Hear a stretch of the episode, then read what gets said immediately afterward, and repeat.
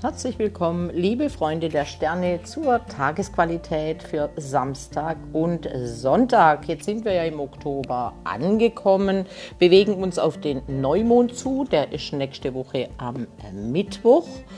Und dieses Wochenende ist energetisch aus meiner Sicht sehr schön aufgestellt, weil es könnte, es könnte, wenn wir uns darauf einlassen und wenn es bei uns ein Thema ist, in unserem Leben ein Wochenende der Liebe sein. Denn es gibt sehr, sehr schöne Einflüsse, die dafür sprechen. Die werde ich jetzt äh, gleich einmal im Detail ein bisschen aus astrologische Korn nehmen für euch. Und natürlich auch die störenden Einflüsse. Die gibt es leider auch. Ja? Und dann kommt es halt immer darauf an, wo ähm, wo richte ich meine Aufmerksamkeit hin? Ich möchte euch mit meinen Tagesqualitäten dahingehend unterstützen, dass ihr auch, äh, ja, dass ihr eure Perspektive auch erweitert und auch wisst, aha, man kann sich doch auch verlieben. Es wäre doch die Möglichkeit da. Ja, warum denn nicht? Und wie setzt sich das zusammen? Fangen wir einfach mal an mit dem Samstag. Samstag haben wir die Sonne in der Waage. Sie geht jetzt ins zweite, nee, Samstag, Entschuldigung, habe ich gerade Sonntag gesagt. Entschuldigt bitte. Ich bin natürlich beim Samstag. Ähm, also geht die Sonne ins zweite Dekanat der Waage. Es zeigt schon so ein Stück weit oder weist so ein Stück weit auf ähm, Herzschmerz hin. Der Mond ist im zweiten Dekanat des Löwen. Das ist eine sehr, sehr schöne Position.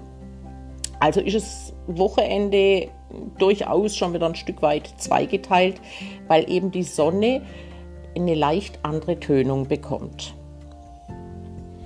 Am Samstag muss man fast schon irgendwie raus mit diesen wundervollen Löwemond und der Waagesonne. Mensch, lass einfach dein Licht irgendwo strahlen. Such dir deine Bühne. Auch kreative Aktivitäten sind eine gute Einlösung für diese Energien. Mit Sonne in Waage und Mond in Löwe herrscht eine herzliche, charmante Stimmung, aus der man sich nicht bitte von nieselprimigen Zeitgenossen, die unter Merkur-Quadrat Pluto Druck ausüben wollen, stören lassen sollte. Das wäre dann Mondquadrat Uranus. Also gebt gut Acht. Es gibt mit Venus Sextil Pluto vielleicht das eine oder andere leidenschaftliche Begegnungsangebot, das man sonst verpassen würde. Und das fände ich ausgesprochen schade.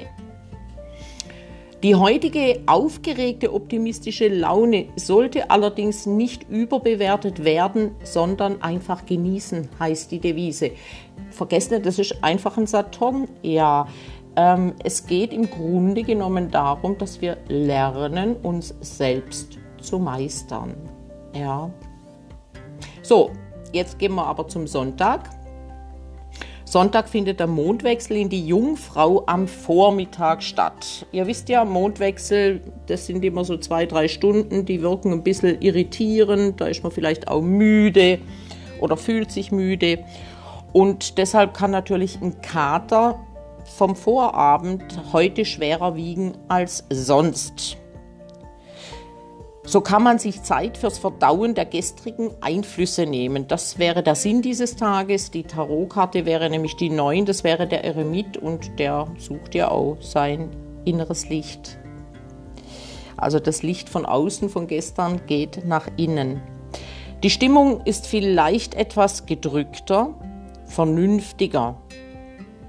Nutze sie für Rückzug, Ruhe und Reflexion und kritisiere nicht an dir rum für das, was du vielleicht gestern getan hast, ja, sondern wirf mal einen objektiven Blick auf das Geschehen. Also schau einfach mal zu und komm deinen falschen Denkmustern, äh, die dich vielleicht in Selbstkritik hineintreiben oder andere kritisieren lassen. Schau sie dir einfach mal an. Dieses Wochenende könnte man sich verlieben. Ich hatte es vorher schon erwähnt. Ich möchte dazu noch sagen, die Venus im Skorpion ist sehr sexuell in der Begegnung. Ja, also es kribbelt jetzt einfach mehr als sonst. Deswegen habe ich vorher auch gesagt, nicht überbewerten. Ja, also wenn die Venus dann in Schütze geht, okay, dann wird sie noch abenteuerlicher. Also freut euch einfach. Zumindest der Aspekt ist lebendig. Oder diese Konstellation.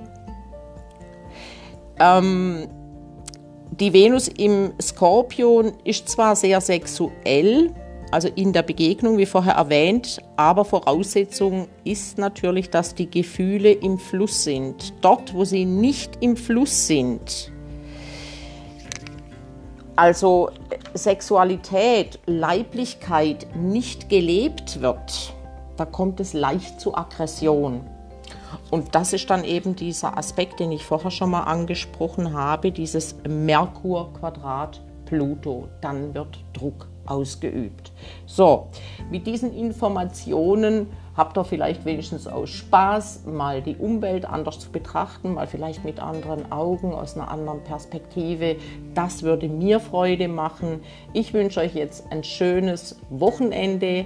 Ja, machen wir etwas draus und wir hören uns da wieder am Sonntagabend. Tschüss, eure Cornelia.